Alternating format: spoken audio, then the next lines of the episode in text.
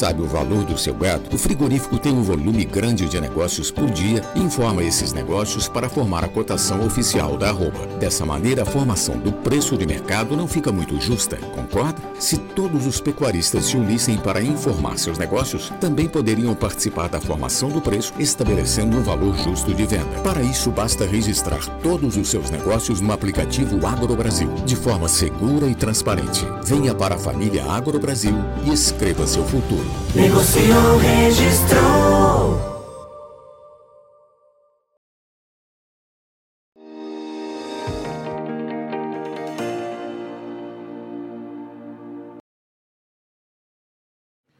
Olá, muito boa tarde a você que está conosco aqui pelo Notícias Agrícolas, aguardando pelas informações do mercado do boi. Quem traz mais detalhes para a gente do que anda acontecendo ao longo dessa semana é o meu amigo Douglas Coelho, lá da Radar Investimentos. Está de olho no mercado e principalmente vendo os fundamentos que podem aí trazer alguma é, consequência para a formação dos preços. Aparentemente, os atuais patamares de preço seguem sustentados e com viés de alta, mas vamos confirmar isso com Douglas. Seja bem-vindo, meu caro, muito obrigado por estar aqui com a gente mais uma vez. E eu começo te perguntando se é isso mesmo. Temos uma sustentação nos preços aí, é, apesar de estar tá faltando um pouquinho de fôlego para buscar novos patamares aí de, de preços, mas pelo menos os que a gente já alcançou estão sustentados, Douglas? Seja bem-vindo. Muito boa tarde, meu amigo Alexander. Muito boa tarde a todos os amigos de Notícias Agrícolas. É sempre um prazer falar com vocês. Exatamente. Por mais que a gente tenha é, uma dinâmica de escala que não esteja tão apertada quanto a gente via é, nas semanas anteriores, né? O atual patamar, o atual, a atual conjuntura de fundamentos deixa um boi sustentado, né? A gente tem uma inflação global que, querendo ou não, faz os preços dos demais ativos, dos demais produtos ficarem sustentados num patamar elevado, né? Por si só, todos os demais ativos já estão num patamar de preço elevado. Em segundo lugar, a gente tem um, uma saída dos animais de safra agora, e a tendência é que daqui até final de agosto, final de setembro, a gente tenha menos animais ofertados. Né? A dinâmica de preço pode fazer com que o confinamento é, desove menos animais nessa data e o boi de pasto já não é tão presente. Né? Em terceiro, o dólar também. O dólar em 5,40, 5,30 estimula bastante o exportador, que tende a ser mais agressivo nas ofertas de compra no mercado físico, sem dúvida.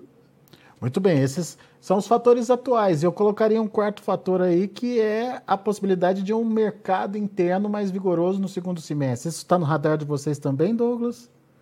Também, também. Os dados que a gente viu da intenção de consumo das famílias, né, é um dado crescente. Ele vem de uma base fraca, obviamente, em função da pandemia, em função da inflação, mas ele teve a quinta alta consecutiva, quando a gente olha mês a mês, né? E o principal destaque é, desse índice que mede a intenção de consumo das famílias foi o emprego. Então, isso mostra assim que, querendo ou não, tem uma, uma possível recuperação de renda, uma possível movimentação maior quando a gente olha para o final do ano. Né? Os próprios dados da PNAD, agora que saíram no dia 30 de junho, mostram uma taxa de desemprego menor desde 2015, né, para o período. Então, mostra assim que a gente pode ter alguma melhora já contratada para o segundo semestre quando a gente olha para a demanda. Né? E quando a gente fala em demanda, sem dúvida, a demanda interna ela tem um peso forte né? em relação à exportação. A exportação se fez uma válvula de escape muito importante, principalmente é, quando a China entrou mais ativa em 2019, né? a participação dela só cresceu de 2019 até hoje, mas o mercado interno representa grande parte. E ele é mais forte, sem dúvida, pode sustentar, dar preço para a arroba sim. Muito bom. Bom, vamos aos detalhes então, Douglas. A gente está falando de um preço estabilizado em que patamar da roupa? Hoje nossa referência aqui em São Paulo está mais próxima de 327, né? Claro que talvez no momento que as escalas andem um pouco mais, ele venha para 325, mas até os próprios 330 já foram verificados na semana anterior, nessa semana, né? Então, é, é nessa faixa de intervalo que a gente fica confortável para falar. Hoje em 327, mas entre 325 e 330 é bem a faixa de estabilidade que a gente tem visto nos últimos sete dias, nos últimos dez dias. Muito bem. Agora, eh, vamos entender um pouquinho dessa questão da oferta que você colocou. É, por que a gente pode ver uma oferta é, dando fôlego para as cotações daqui para frente? É, quais são os, os fundamentos ou as justificativas? Uhum.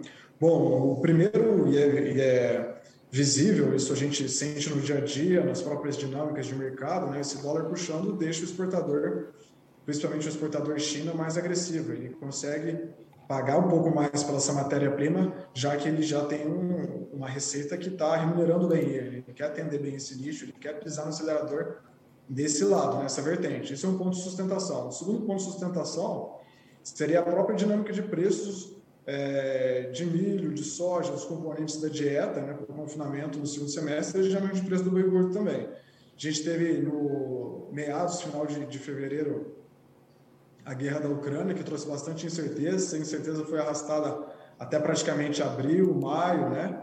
É, preços de grãos que hoje estão é, mais calmos, a gente vê um milho aí de 85, de 80 reais em São Paulo, né?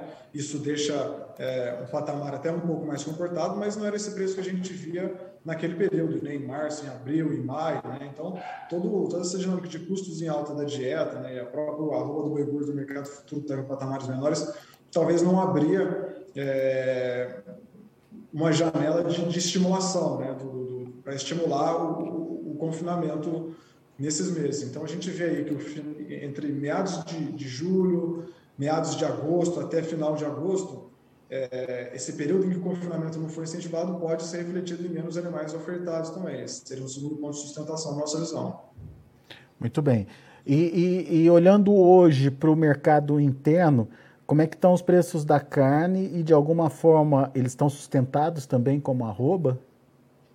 Sim, sim. A gente viu os preços da carne é, nos últimos dias indo mais próximo de 19,80, nossa referência está 19,79 quando a gente olha para o atacado, mas ela vem de uma base que era 19,20, que era 19,30. Né? Então, isso se mostra um mercado mais sustentado. Possivelmente, a exportação deixou o mercado mais enxuto também, né? O mercado acabou ficando um pouco mais enxuto, né? Uma coisa colabora com a outra. E aí a, o que a gente vê é um movimento ascendente de preços e depois um, um platô aí próximo de 19,70, hoje em 19,79. O que justifica um, uma continuidade de um pagamento é, é, para o boi comum também em nível bom, nível diferenciado. Sem dúvida, sem dúvida. O boi comum também acompanhou essa essa escalada de preço. Claro que o boi comum chegou a tocar no 330, mas ele estava sendo negociado mais abaixo ganhou seus 10, seus 15, seus 20 reais. Muito bem. Douglas, e, e, e só para entender a demanda externa, óbvio que, que você já comentou sobre essa questão uh, do dólar incentivando ou, ou possibilitando é, a, um aumento da exportação em função da competitividade que gera para a nossa carne mas a gente tem aí um olho na China muito importante. A China é, aparentemente deu aquela desacelerada por causa dos casos de Covid. No caso da soja, a China literalmente puxou o freio de mão aí nas compras, está comprando é, da mão para a boca, enfim. Como é que está isso para o boi, Douglas? Uhum. É, a China é, com, antes com a política de Covid zero, trouxe bastante volatilidade de preço, não só para o boi, mas para as commodities, minério, né, enfim, hard commodities como um todo, né, petróleo. E também deixa de ser um ponto de não deixa de ser um ponto de atenção quando a gente olha para o boi. É, quando a gente olha historicamente, né, julho geralmente é um mês que tem maior volume quando a gente compara com junho, né? E agora a gente tem é um fator cambial ainda bem atrativo, né? A gente tem hoje o dólar comercial ao redor de 5,40 e um cenário de demanda externa relativamente forte, né? A China deu um susto para a gente aí em outubro, setembro de 2021, né?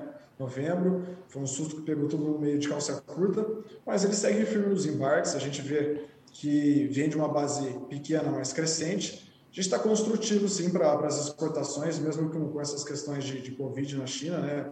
Recentemente teve a notícia que mais cidades ao redor de Shanghai entraram em, em lockdown, isso chama atenção, mas os embarques seguem firmes. Historicamente, outubro é o mês em que há o maior nível de consumo. Então, na nossa, é, na nossa visão aqui, a gente acredita que julho pode ser melhor do que junho, né? e China com certeza capta, capitania esse movimento, né? ela é o que encabeça esse crescimento, em que outubro a gente pode ter bons volumes também, né?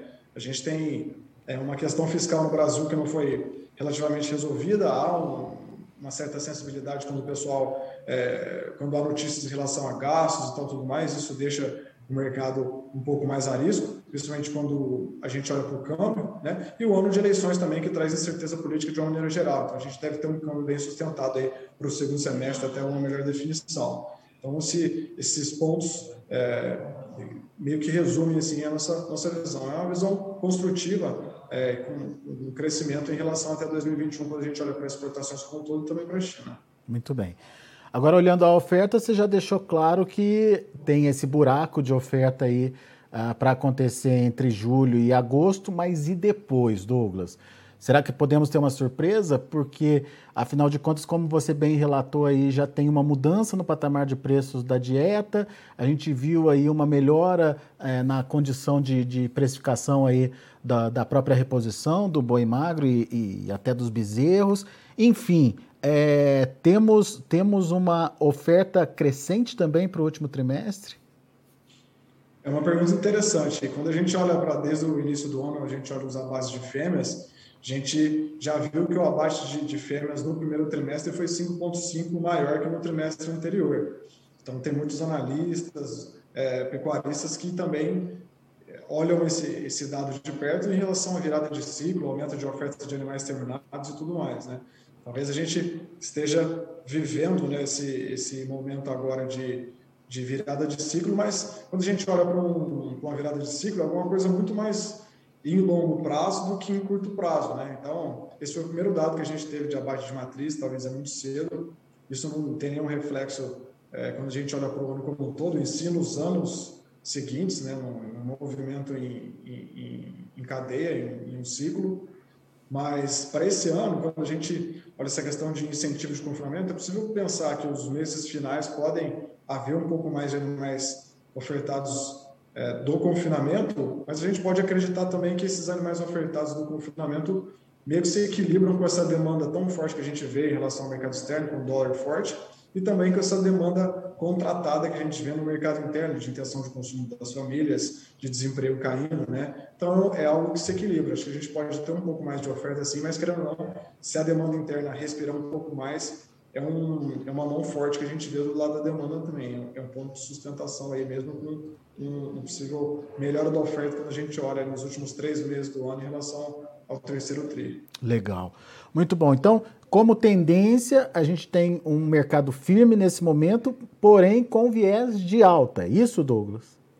Sim, a gente tem um mercado firme, sustentado. A gente viu uma melhora ligeira das escalas de abate, mas de uma maneira que os preços de balcão ficaram praticamente estáveis em patamares elevados. Né? Sem dúvida, o exportador está dando um fôlego maior com esse, é, com esse dólar e ele pretende pagar mais, ele tem mais poder de fogo para fazer isso e acaba sustentando o mercado. Agora, se a gente vê essas escalas patinando, alguma dificuldade é, adiante em ganhar mais tração, é claro que a gente pode ter uma oferta mais contida, né, na medida em que a gente se aproxima da entre safra, nesses uhum. meses que a gente comentou, em agosto, final de agosto, né, e o exportador está puxando bastante matéria-prima também. Então, a gente pode ter um galeio para cima, caso essa, essa situação seja concatenada, na né, escala um pouco mais curta e a demanda não dá no fôlego. Legal.